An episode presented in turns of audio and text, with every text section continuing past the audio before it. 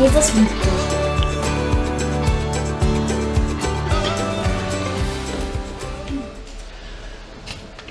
Vor 100 Jahren gab es ein riesen Streckennetz von Zügen in Australien. 1920 gab es 45.000 Kilometer Schienennetz in Australien. Das ganze Kontinent war verschlossen, geschlossen mit dem Schienennetz von oben bis unten, von links nach rechts. Überall konnte man damals mit dem Zug hinfahren. Und ihr könnt euch vorstellen, wie viele Bahnübergänge es gab. Meine, damals gab es nicht diese vollautomatische Bahnübergänge, sondern es gab einen Schrankenwächter. Und seine Aufgabe bestand darin, die Schranke runterzulassen. Und wenn es so lange dauert wie Memmingen, dann nach 20 Minuten wieder hoch. Tja, ich habe gelesen, dass es tatsächlich auch Bahnübergänge gab, wo der Zug zweimal in der Woche gekommen ist. Und ihr müsst es euch mal vorstellen, man, man sagte damals in Englisch äh, Gatekeeper. Dieser Gatekeeper hat, ich sag mal, am Montag um 11 seinen ersten Einsatz gehabt, 20 vor 11 runter, 20 nach 11 wieder hoch, dann viermal schlafen, am Freitag um 16 Uhr 20, um 16 Uhr 20 vor, vor, vor 4 wieder runter, 20 Minuten später wieder hoch. Und das war seine Aufgabe. Und Klaus sprach vorhin von Sinn im Leben. Ja, was hat der für einen Sinn gehabt? Zwei Einsätze in der Woche. Und manchmal gab es keine Schranken, sondern da hat man mit der Laterne da gestanden und gewedelt. Und wenn man ihn gefragt hat, was bist du, was machst du beruflich, dann hat er gesagt, ich bin Laternenhalter. Zweimal in der Woche halte ich die Laterne hoch. Wow, how exciting! Fantastisch, das ist ja der Hammer! Voll aufregend. Ja, man hat dann mal ein Interview gemacht von einem, der 40 Jahre das gemacht hat. Und man hat ihn so gefragt, ja, über Sinn des Lebens, so was hast du alles erreicht? Und er sagte, er sagte, ich habe das Leben von Menschen gerettet war ein Lebensretter. 40 Jahre Lebensretter. Ich bin zweimal auf die Woche auf die Straße gegangen und ich habe Menschen vor Schlimmes bewahrt. Vor schrecklichen Unfällen bewahrt. Und es bringt einen ganz anderen Blick in die Situation hinein, wo dieser kleine Einsatz zweimal die Woche so viel bedeutet hat, so viel bewirkt hat, Menschen gerettet hat. Und so merken wir, es sind nicht die großen Dinge, die manchmal weltbewegend sind, manchmal sind es die kleinen Dinge. Und so sind wir bei dieser Geschichte mit den Lungen und die fünf Brote und zwei Fische. Aber bevor wir jetzt da einsteigen, weil die hatten ja auch nur wenig gehabt, aber er hat wirklich was bewirkt. Weniger ist mehr, sagt man so schön. Also, gehen wir noch mal kurz zurück in diese Serie, die Klaus schon angekündigt hat. Letzte Woche hat Joachim darüber gepredigt über Sattmachen, der Hunger nach Gott. Es war nämlich tatsächlich so, ich habe nämlich nochmal nachgelesen, Jesus und seine Jünger waren auf diesem See Genezareth unterwegs mit dem Schiff und eigentlich, eigentlich wollten sie ein bisschen Pause machen. Weil die hatten einen Einsatz davor und da sind sie irgendwo hingesegelt und die Menschenmenge hat sie entdeckt. Da ist dieser Jesus, nichts wie hinterher, gell? Und so sind sie dann auf so einen Berg hoch und alle hinterher. Und das zeigt doch, dass die Menschen neugierig waren, aber auch ein gewisser Hunger nach Gott. Und darüber hat Joachim letzte Woche gesprochen, der Hunger nach Gott. Schauen wir mal. Sattmacher, Gott macht satt, hat Klaus schon am Anfang in der Einleitung gesagt. Ja, und wenn wir dann weitergehen, hat Joachim kurz einen Rückblick, hat er gesagt, die Welt hungert nach Gerechtigkeit, Liebe, Wahrheit und so weiter. Joachim hat auch gesagt, in jedem Menschen ist es gelegt, dass er eine Sehnsucht nach seinem Schöpfer hat.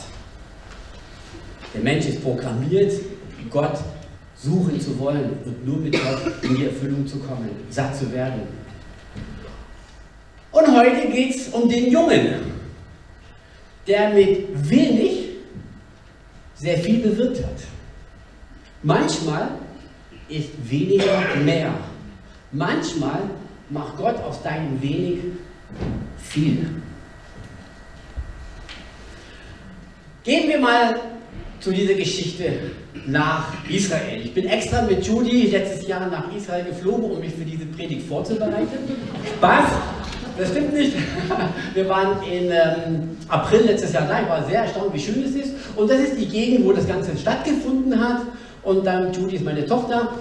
Und damit ihr so ein bisschen geografisch eine Idee habt, wo das ist, hier oben nördlich von dem See Genezareth hat es stattgefunden. Dort gab es diese bekannte Geschichte, die wir alle aus der Kinderstunde kennen, die Speisung von den 5000.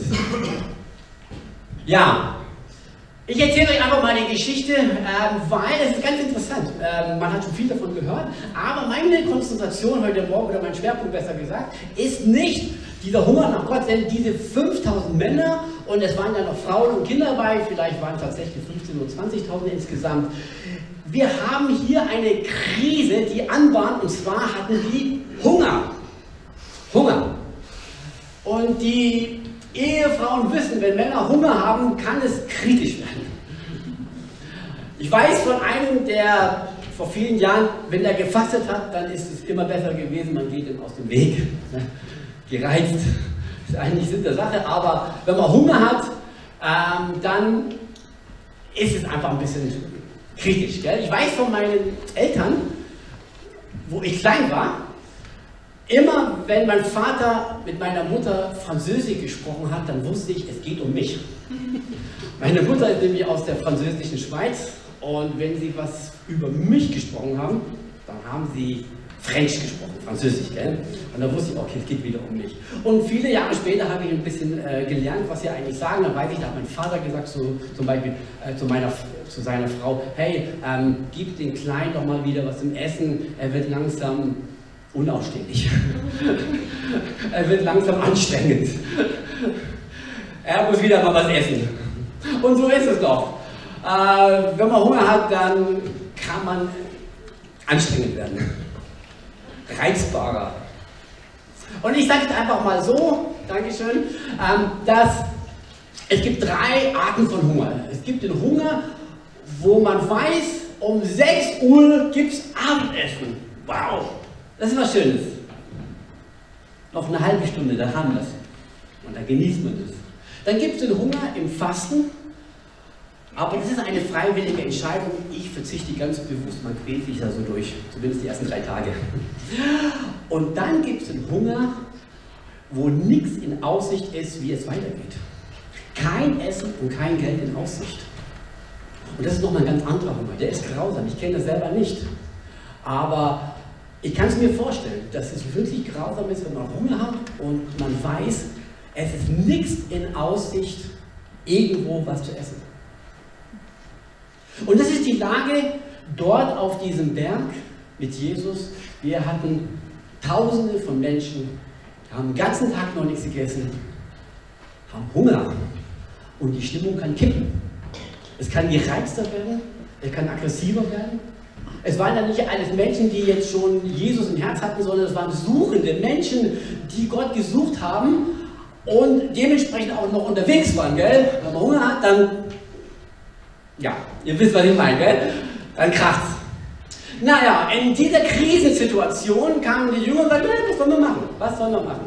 Äh, wir können ihnen ja, da gibt es kein Aldi in der Nähe, kein Lidl. Äh, was soll man machen, gell? Äh, Genau. Und dann sagte Jesus was sehr bemerkenswertes. Er sagte, hey, gib ihr ihnen zu essen. Und das macht gar keinen Sinn. Weil Jesus wusste genau, die können ihnen kein Essen geben, weil die haben kein Essen. Trotzdem stellt Jesus ihnen diese Frage. Oder besser gesagt, gibt ihnen zu essen. Das ist eine Aussage. Und das deutet darauf hin, dass Jesus nicht sagt, hey, wartet mal, ich lasse jetzt die Wunder geschehen, Wachtel und Manner werden jetzt vom Himmel fallen, ihr werdet gleich die Größe Gottes sehen, sondern er sagt, hey, gibt ihnen was zum Essen. Das heißt, ich will euch an diesem Wunder beteiligen. Ich möchte euch dabei haben. Und Jesus wusste genau, die haben nichts. Aber trotzdem wollte er sie herausfordern und sagen, hey, irgendein Beitrag, irgendein Anteil wäre gut, wenn du das bringst, weil ich möchte haben, dass du Anteil hast an das, was Gott mit dir tun möchte. Also, damit du Anteil hast, guckt, was gibt es zum Essen. Und dann sind die Jünger losgezogen und haben rumgeguckt. Es war ja nicht irgendwie ähm, ähm, zwangsläufig, dass jeder dann was vorzeigen musste, was er hatte, sondern es war freiwillig. Die meisten haben wahrscheinlich so gemacht, ich habe nichts. Vielleicht haben viele was dabei gehabt, haben es ein bisschen versteckt, weil die gedacht haben, ja, heute Abend brauche ich selber. Und dann war so ein kleiner Junge, vielleicht sieben, acht Jahre alt, schätze ich mal. Müssen wir mal vorstellen, er hat jetzt da ein Pausenbrot mit zwei Fische und fünf Brot und ich gehe sehr schwer davon aus, das war nicht für ihn bestimmt. Weil wer, welcher Junge isst zwei Fische? Kenne ich keinen, also meiner nicht. Ich bin froh, wenn er mal ein bisschen macht. Nimmt. Also gehe ich davon aus, dieses, diese Mahlzeit war für seine Familie gedacht. Und ich versuche einfach so ein bisschen mich hineinzudenken. Die Mutter hat gesagt, Junge, du gehst jetzt in den Laden, kaufst fünf Brote und zwei Fische, kommst nach Hause, du weißt, die Oma ist krank zu Hause, die braucht das Essen und mach dich auf den Weg. Und der Junge geht in die Stadt, kauft es und auf dem Weg zurück sieht er diese Menschenmenge und denkt, boah, Action, nichts wie hin. Das will ich mir anschauen, was da abgeht. Und dann erfährt er, die Leute haben Hunger und sie suchen alle nach Essen. Die Jünger sind unterwegs und gucken, hat jemand was dabei. Und ich kann mir vorstellen, dieser Junge hat dann diese Tasche, dieses Pausenbrot so ein bisschen vielleicht nach hinten versteckt und so ein bisschen nachgedacht. Hm, eigentlich ist das für Mama und Papa und für meine Familie gedacht. Eigentlich soll es der Großmutter bringen, die krank im Bett liegt. Und wenn ich das jetzt abgebe, kann es sein, dass ich einen riesen Anschiss kassiere. Riskiere ich es. Also könnt ihr vorstellen, da waren gewisse Ängste und Bedenken, das für sich zu behalten. Verständlich. Und dann hat er gedacht, okay, nein, ähm, ich will Jesus geben, was ich habe. Ich gebe. Und dann hat er bestimmt gedacht, okay, aber warte mal, warte mal. Ich kann es ja gar nicht geben, denn meine fünf Brote und zwei Fische werden höchstens zehn Menschen satt machen. Und 4990 Männer werden weiterhin hungrig sein. Also blamier ich mich ja eigentlich. Mach mich ja lächerlich. Kann sein, dass die Jünger, wenn die dann vorbeilaufen, das war übrigens der Andreas und Johannes, die das sehen und sagen, hallo mein, mein Junge, wir brauchen 500 Brote und 200 Fische. Steck mal wieder ein und geh nach Hause. Aber der Junge ging dieses, in Anführungsstrichen, das Risiko ein und sagte, okay, auch wenn ich mich blamier, auch wenn ich nur 10 hier mit Sack mache, ich will es ihnen geben. Und wenn man jetzt mal von 5000 Männern ausgeht und 10 werden satt, habe ich ausgerechnet, sind das 0,2 Prozent. Nach dem ersten Gottesdienst stand ich draußen beim Kaffee, da kam einer mit einem Taschenrechner und sagte, hey, ich habe nochmal nachgerechnet. Es sind 0,02 Prozent. Nicht Rechenfehler. Egal, egal. Das wenige hat tatsächlich was ausgemacht. Komm, wir schauen nochmal jetzt die Folie an, was es da kommt.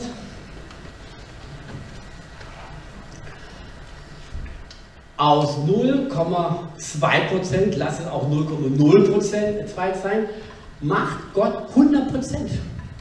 Denn er nahm diese fünf Brote und zwei Fische und ein Wunder passierte. Und was genau alles passierte, werden wir nächste Woche Sonntag hören. Das heißt, kommt nächsten Sonntag. To be continued. Aber wie auch immer, aus deinem wenigen bewirkt er Wunder. Und es ist die zentrale Botschaft heute früh. Aus deinem wenigen kann Gott Wunder bewirken. Es geht nicht mehr immer um vieles Großartiges, Leistung, Fähigkeiten, sondern das, was du hast. kann Gott Wunder bewirken. Und das ist eine Botschaft, die wir mit nach Hause nehmen dürfen. Das, was ich habe, genügt dem Herrn. Das, was ich geben kann, genügt dem Herrn. Er macht daraus 100 Prozent. Und wir wissen, ich will jetzt kurz vorgreifen auf nächsten Sonntag, Gott multiplizierte das Essen, jeder wurde satt. Und eigentlich waren es sogar noch mehr wie 100 Prozent, das Gott daraus gemacht hat, denn zwölf Körper waren übrig. Also mehr wie 100 Prozent kann Gott aus deiner, was du ihm gibst, schaffen. Und ich hoffe, dass es uns ermutigt zu wissen, dass nicht die großen Dinge immer die bewegend sind, die wichtig sind, sondern das Wenige. Das Wenige kann manchmal sehr viel machen. Und ich glaube, der Junge, der muss mit großer Freude nach Hause gerannt sein. Vielleicht hat er von den zwölf Körben drei mitgenommen oder was auch immer. Und die Mutter hat gestaunt. Ähm, die Oma ist vom Bett auferstanden. Was ist hier passiert? Und der Junge war froh, sehr, sehr froh und dankbar, dass er dieses Risiko eingegangen ist. Er wurde nicht belächelt. Im Gegenteil.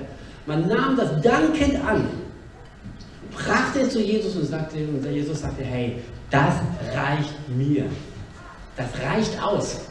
Damit, damit kann ich bauen, darauf kann ich ein Wunder vollbringen. Wir schauen einfach mal jetzt, was es für uns rein praktisch bedeutet. Wenn wir diese Geschichte einfach auch mal für uns so hernehmen. Es gibt so, sage ich mal, so zwei Lebensebenen, in denen wir unterwegs sind. Die erste Lebensebene ist ich und meinen, mein Umkreis von 30 Kilometern. Ein Alltag. Und dann gibt es die Lebensebene ich und diese große, weite Welt. Aber fangen wir einfach mal an in der praktischen Ausführung ich und mein Alltag. Und gehen wir mal gleich zur Schule. Wir wissen alle, es ist manchmal wirklich nicht einfach in der Schule. Manchmal sind die Lehrer schwierig, manchmal sind die Mitschüler schwierig, manchmal bin ich selber schwierig. Aber der Lernstoff ist ja nicht ganz ohne. Und ich weiß, ähm, dass ich mir selber auch sehr schwer getan habe. Und es gibt einen, der hat die erste Klasse nicht geschafft. Der ist sitzen geblieben. Bin ich selber. Ich kann mich noch erinnern, wie der Lehrer zu meinem Vater sagte, Herr Reinker, Ihr Sohn, der verwechselt B und D. Der kann nicht in die zweite Klasse. Wir versuchen ihm zu erklären, einmal schaut der Bauch nach links, einmal schaut der Bauch nach rechts. Großschreiben war nicht das Problem, sondern Kleinschreiben. Das war in Südafrika. Der Jona hat gesagt, der auch aus Südafrika kommt, der kennt niemand, der die erste Klasse sitzen geblieben ist. Damals hieß es, oder dort heißt es Sub A, Sub B und dann Standard 1. Also Sub A sitzen geblieben weil ich B und der verwechsel und ich nicht immer weiß, welcher Richtung dieser Bauch guckt, links oder rechts. Und interessanterweise, ich habe vor kurzem eine E-Mail geschrieben äh, und ihr kennt es, wenn man E-Mail schreibt, dann gibt es manchmal, wahrscheinlich bei euch nicht, aber bei mir, so rot. Da moniert er irgendwas, Katastrophe, irgendwas, das war ich dachte, Mensch, was hat der jetzt schon wieder zu meckern? Und dann kann man auf so einen Knopf drücken, dass er es korrigiert. Ja, der Bauch guckte in die falsche Richtung. Und der verwechselt nach 48 Jahren. Stellt euch vor. Aber interessanterweise, ich habe jung Gott kennengelernt. Und ich sagte Gott, ich gebe dir, was ich habe. Auch mit meinem Mangel. Auch wenn ich nicht mehr mal weiß, in welche Richtung dieser Bauch guckt. Aber ich gebe dir einfach mein Leben. Es gehört dir. Und 13 Jahre später durfte ich auf eine Universität mich einschreiben. Hätte keiner gedacht. Keiner. Ich will nicht sagen, dass jeder jetzt auf die Uni geht, sondern ich will sagen damit, Gott hat einen Plan für dein Leben. Und egal welchen Mangel du hast, egal welche Defizite du hast, er wird es ausfüllen. Es wird dir nicht im Weg stehen. Das sind keine Steine, sondern gib ihm das, was du hast. Deine 0,2% oder lass es 0,02% sein. Und heute gibt es Menschen wie Ingrid Vogel, ihr kennt sie alle vielleicht, die wohnt jetzt auch in Polen, aber ist ja kein Problem, per E-Mail hat man das schnell gemacht. Und dann ähm, gibt es jedes Jahr diesen Notausgangsflyer. Ähm, und ich überlege mir schon, wie ich das mache und schreibe. Ich schreibe dann einen Text, ich schicke es die Ingrid und interessanterweise schickt sie dann immer so standardmäßig. Lieber Konrad, äh, ich habe deinen Text korrigiert und bitte sei mir nicht böse, ich habe ihn neu geschrieben. also dieser Notausgangsflyer, der Text, der ist nicht aus meiner Feder. Der kommt von Ingrid Vogel. Aber was ich hiermit sagen will, ist, dein Mangel, den du möglicherweise erlebst und hast, Gott gleicht es aus mit anderen Menschen. Ist doch schön. Wir brauchen einander, wir ergänzen einander. Und du darfst du einfach wissen, dein wenig, was du geben kannst, Gott kann daraus 100% machen. Und wenn wir einfach noch mal ein bisschen weiterspinnen in den Alltag hinein, weiß ich, dass Mütter sehr viel unter Kinder leiden, eigene Kinder leiden, die in die Schule gehen und wo man einfach weiß, es geht dem Kind da nicht gut. Man weiß nicht, ob der Lehrer launig ist, man weiß nicht, wie die Mitschüler sind. Wochen. Und ich weiß, dass meine Frau auch das sehr mitnimmt, ist ja auch verständlich, Mutterherz. Und alles, was meine Frau tun konnte, war da sein für die Kinder, sie in die Arme nehmen, mit ihnen reden und trösten. Aber das war gefühlt wie 0,2 Prozent. Das war gefühlt wie, ich kann nichts machen. Man ist ohnmächtig dieser Situation gegenüber. Und nachdem meine Kinder jetzt alle drei Mädels die Schule jetzt hinter sich haben, sagen sie, Mama, das, was du gegeben hast, war für uns 100 Prozent. Du warst immer da, wir konnten immer mit dir reden, du hast uns immer Trost gegeben. Und ihr Mütter, ihr dürft wissen, das wenig, was ihr geben könnt, das bewirkt für die Kinder 100 Prozent. Das ist für Gott 100 Prozent. Und da könnte ich weiter und weiter machen, wo wir einfach im Alltag sehen, dass Gott aus wenig sehr, sehr viel schaffen kann. Aus wenig kann er in deinem Leben Wunder bewirken. Und auch gerade hier in unserer Gemeinde, es gibt Menschen, die investieren sich viermal die Woche, es gibt welche, die investieren sich einmal im Monat. Hey, aber das ist so wie dieser Gatekeeper, wie dieser Bahnschrankenwächter, der zweimal in der Woche kurbelt oder die Laternen wedelt. Es geht nicht um die Menge, es geht nicht um wie viel, sondern es geht darum, dass du das Gott gibst, was du kannst und was du hast. Und wenn es einmal im Monat ist, Halleluja, Gott kann daraus 100% schaffen. Und wenn es viermal die Woche ist, Halleluja, Gott macht auch was daraus. Also ihr merkt, dass wir in unsere Berufung kommen dürfen und es nachgehen dürfen und dann dürfen wir wissen, Gott macht daraus was Gutes. Und ich möchte mit dieser Predigt weniger kann Wunder bewirken, jeden Einzelnen auch hier in der Gemeinde ermutigen, die nur wenig tun können. Für Gott ist es viel. Natürlich, wenn du mehr machen kannst, ermutige ich dich, mehr zu machen. Aber es geht darum, manchmal haben wir so das Empfinden, mein Beitrag ist so klein. Für Gott ist es groß. Für Gott ist es viel. Und wenn ihr mich fragt, woran ich das festmache, dann gibt es so ein paar Bibelstellen, wie zum Beispiel, wenn ihr einen Armen ein Glas Wasser gibt, dann werdet ihr belohnt. Das zeigt mir, dass Gott sagt, hey, selbst das Kleinste, das wo nur sieben Sekunden dauert, das werde ich belohnen. Das ist für mich achtsam, das ist für mich lohnenswert. Und dann gibt es noch andere Stellen, wie zum Beispiel diese Witwe, die in die Synagoge, in den Opferstock, hat sie da zwei ähm, Kupfermünzen reingesteckt und Jesus sagte, hey, sie hat mehr gegeben als alle Händler. Die anderen haben aus ihrem Überfluss gegeben. Fette Scheine, das ist auch gut, auch wichtig, aber diese Dame hat zwei Kupfermünzen reingetan. Das ist mehr wie alles andere. Also wir merken, für Gott ist nicht nur immer das Viele entscheidend, selbst das Kleine, das Wenig ist bedeutsam. Gibt noch diese andere Stelle, wer treu ist in den Kleinen, den werde ich über viel setzen. Also man merkt, Gott hat einen Blick, und das dürfen wir einfach nicht vergessen, und bitte nehmt das mit nach Hause. Gott hat einen Blick für die kleinen Dinge in deinem Leben. Und er wertschätzt sie, er achtet sie, er honoriert sie und er kann 100% daraus schaffen. So viel zum Alltag, Umkreis 30 Kilometer. Machen wir mal einen Sprung zur großen, weiten Welt. Wir stehen ohnmächtig vor einem Krieg. Wenn ich könnte, dann hätte ich den Krieg schon gestern beendet, aber ich kann es nicht. Und keiner von uns kann es. Wir stehen davor ohnmächtig. Aber die Frage ist, was Kleines kann ich beitragen, dass Gottes Wille auch hier geschehe. Und ich denke, um das einfach mal praktisch zu formulieren, es gibt auch den Beitrag, wo wir dafür beten, dass Gott hier hineinwirkt und es so denkt, dass was Gutes am Ende daraus entsteht. Wie das aussieht, weiß ich nicht, aber Gott kann was Gutes aus diesem Scherbenhaufen machen. Und dann gibt es auch den Gebetskreis jeden zweiten Montag wo man auch besuchen kann. Das sind diese 0,2 Prozent, die man investiert und sagt, Gott, daraus kannst du was machen. Und ich glaube, die Summe, vielen Menschen, die hier eintreten im Gebet, das bewirkt es. Auch dein Gebet ist für Gott bedeutsam.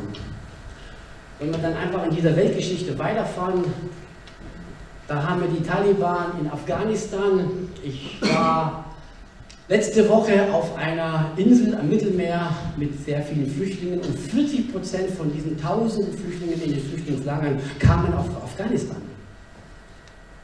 Das kriegen wir gar nicht so mit. Sie fliehen aus ihrem Land heraus. Die Mädchen dürfen nicht in die Schule. Ich darf meine Meinung nicht äußern. Ich habe überhaupt keine Privilegien. Ich werde verfolgt, wenn ich an Jesus glaube. Sie flüchten scharenweise. Und dann stehen wir auch ohnmächtig dagegenüber und sagen, dagegen tun? Ich suche jetzt diese 0,2 Prozent, was wir tun können. Ja, Gebet habe ich schon erwähnt. Es gibt auch dieses Gebet für verfolgte Christen am Dienstagnachmittag. Vielleicht kann man auch die dort in Afghanistan wirkt auch unterstützen. Vielleicht mit 10 Euro oder so im Monat. Ich habe mal, jemand hat mich, ich habe mal bei jemandem bedankt und habe gesagt, vielen, vielen Dank für deine 10 Euro, dass du so treu über viele Jahre hier im Notausgang spendest. Und er sagte so ganz entschuldigend, sorry, das ist nur ein ganz kleiner, kleiner Betrag. Und ich sagte, hey, du brauchst dich nicht entschuldigen. Weißt du, mit deinen 10 Euro macht Gott 100% Sache draus. Denn es sind einige, die 10 Euro geben und das summiert sich. Und Gott macht daraus was Wunderbares. Und ich sagte, das ist Hammer, freut mich. Natürlich kann es auch mehr sein, keine Frage, aber es geht darum, dass wir achten und ehren das Wenige, das manche geben. Habe vor einiger Zeit eine Spendenquittung für 5 Euro ausgestellt und da musste ich so kurz überlegen, wenn ich jetzt noch das Porto abziehe, dann sind es netto 4,25 Euro. Und klar kommt der Gedanke, schicke ich den Brief überhaupt ab und ganz schnell ist mir klar geworden, diese 5 Euro, das sind diese fünf Brote und zwei Fische von dem Jungen, aus denen Gott 100% bewirken kann und tut. Und so merken wir manchmal das, was wir beisteuern können. Und wir denken, das ist unbedeutsam, das ist nicht wichtig, das geht eh verloren, das ist ein Tropfen auf dem halben Stein. Für Gott ist es nicht so. Gott macht daraus was Wunderbares.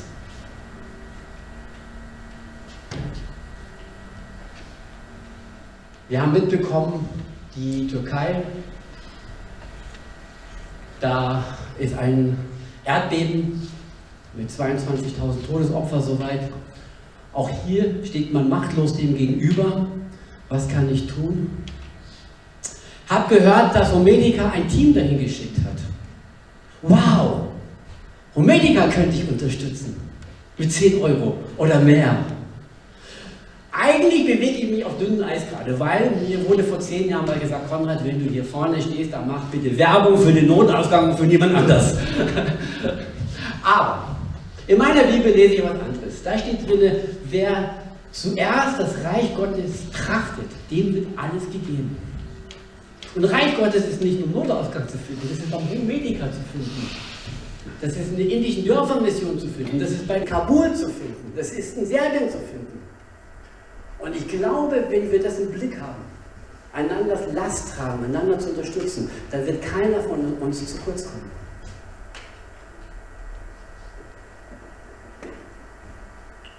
Und vielleicht das Letzte, was ich hier noch einbringen möchte an praktischen Dingen, was diese Welt angeht, ist, dass Manchmal kriegen wir vieles auch nicht mit, was hier so geschieht. Der Fokus ist auf der Ukraine, im Moment gerade auch auf der Türkei. Aber wir kriegen vielleicht gar nicht mit, dass vier bis sechs Schlauchboote voller Flüchtlinge jede Nacht von der Türkei nach Lesbon übergehen.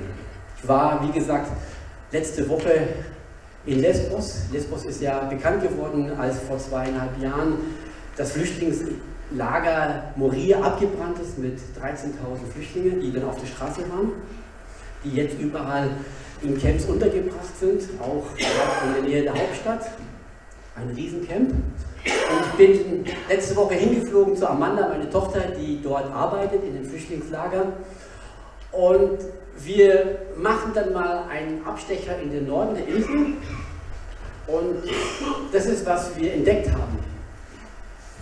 Schwimmwesten von Flüchtlingen, die über das Mittelmeer hinüber setzen. Dann rennen sie ins Inland, werfen ihre Schwimmwesten weg und verstecken sich irgendwo im Wald, bis sie irgendwann mal aufgespürt werden und in die Lager kommen. Könnt ihr euch vorstellen, was für Dramen sich hier abspielt, wie viel Verzweiflung, wie viel Traurigkeit hier passiert? Und wir waren oben für eine Nacht, dort wo das passiert ist, nur 10 Kilometer, deswegen kommen sehr viele Flüchtlinge, weil die Passage sind 10 Kilometer und dadurch wie viel Schlauchboot ist 10 Kilometer weit in der Nacht. Und an der Nacht, wo wir dort waren, ist ein Riesensturm aufgebrochen, hat geblitzt und gedonnert und, und gewindet, gestürmt. Und ich sagte am nächsten Morgen zu meinem Gastgeber, ich sagte, ja, wenigstens sind heute wahrscheinlich keine Flüchtlingsboote rüber. Und er sagte, weißt du, gerade bei Sturm setzen sie an. Denn bei Sturm werden sie von der Küstenwache nicht erkannt oder weniger erkannt. Letzten Dienstag hat Amanda mir geschrieben, ist ein Schlauchboot gegen einen Felsen und 20 Menschen sind anscheinend ertrunken. Also das sind Dramen, die wir hier vielleicht gar nicht mehr so in den Medien mitbekommen, aber die existieren. Wir können hier sehen, das ist diese 10 Kilometer Passage, hier ist Lesbos, drüben ist die Türkei und ich habe das Bild extra ein bisschen verpixelt, weil da ist die Küstenwache und man soll sie nicht fotografieren. Aber man sieht hier, die Küstenwache patrouilliert, die fährt hoch und runter und wenn sie irgendwo ein Flüchtlingsboot sieht, dann äh, fahren sie davor und treiben sie zurück in die Türkei. Und die es schaffen, ja, die es schaffen, kommen dann in die Lager. Als ich dort war, habe ich erlebt, dass es einige junge Menschen gibt, die haben ein Lager außerhalb von diesem Regierungslager gebaut.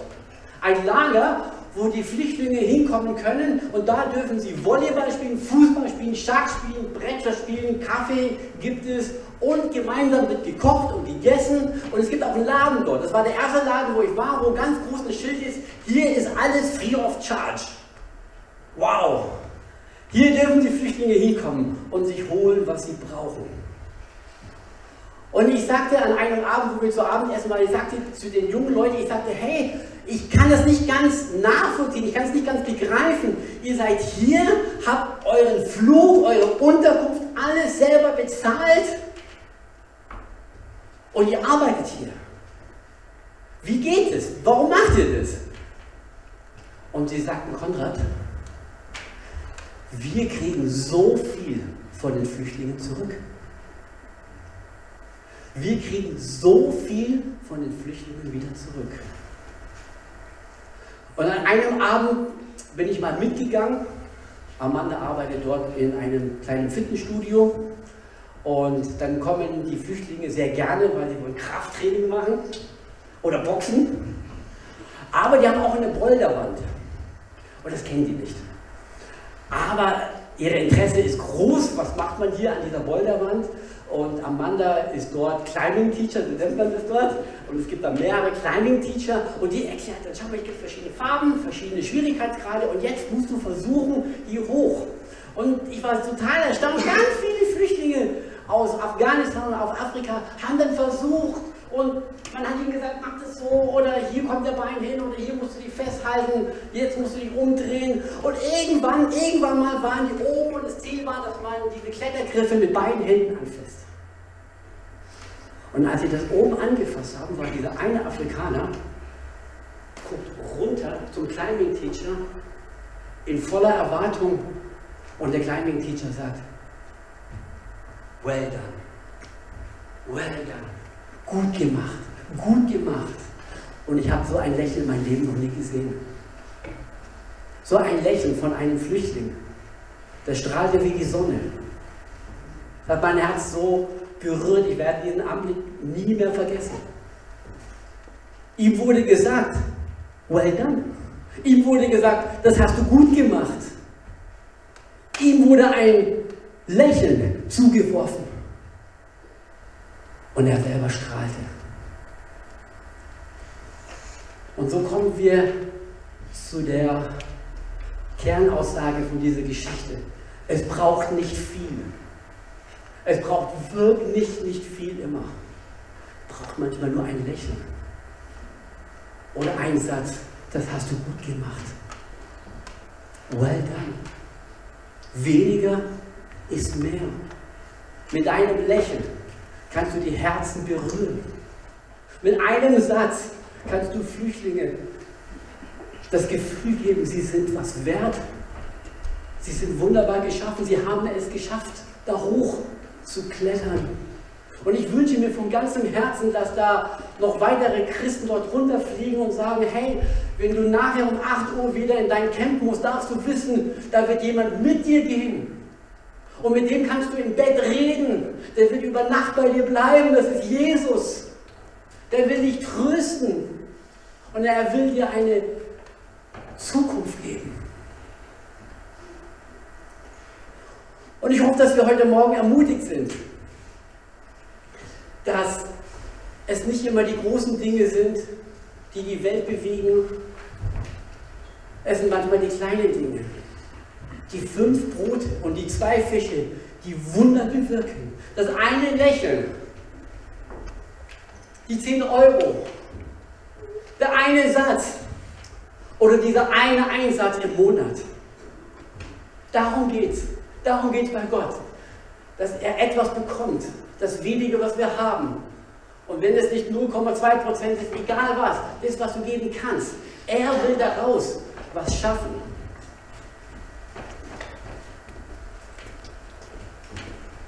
Und das sind die Menschen,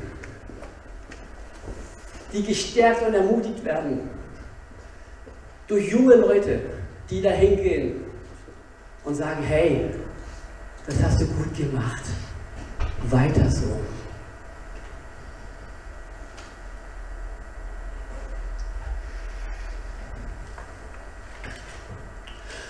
Jesus, wir kommen heute Morgen zu dir und wir wollen dir von Herzen danken, dass wir alle was geben können. Aber ich bete, dass du unsere Augen öffnest, dass wir sehen, was ich geben kann. Und sei es noch so wenig und so klein, weiß ich, dass du was daraus schaffen kannst. Du hast mit den fünf Broten und zwei Fischen hast du Wunder bewirkt. Du hast tausende Menschen gesättigt und es war noch was übrig. Und Herr, mit dem wenig, was ich habe, kannst du was bewirken. Und ich bete heute Morgen, dass du unsere Augen öffnest. Herr, was kann ich beitragen?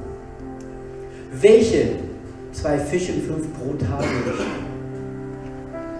Und dann bete ich, Herr, schenk uns den Mut, das zu investieren. Schenk uns den Mut und die Freude, das zu geben. Mit dem Wissen, du achtest auf das Kleine. Dir sind die kleinen Dinge wichtig. Und so beten wir, Herr, öffne unsere Augen, was wir beitragen können. Und wir beten auch, Herr, das, was wir dir geben, dass du es multiplizierst. Dass du was Gutes daraus schaffst. Herr, wir können es nicht, aber wir wissen, du kannst es. Und wenn wir schwach sind, bist du stark. Und wenn wir an unsere Grenzen kommen, bist du grenzüberschreitend. Und wenn wir ohnmächtig vor Dinge stehen, wissen wir, du bist größer. Du bist größer als der in der Welt. Und so danken wir dir, dass du unsere Augen öffnest. Wir danken, dass du uns ermutigst Und wir geben dir hin, was wir können. Und wir wissen, du wirst was Gutes daraus schaffen. Amen.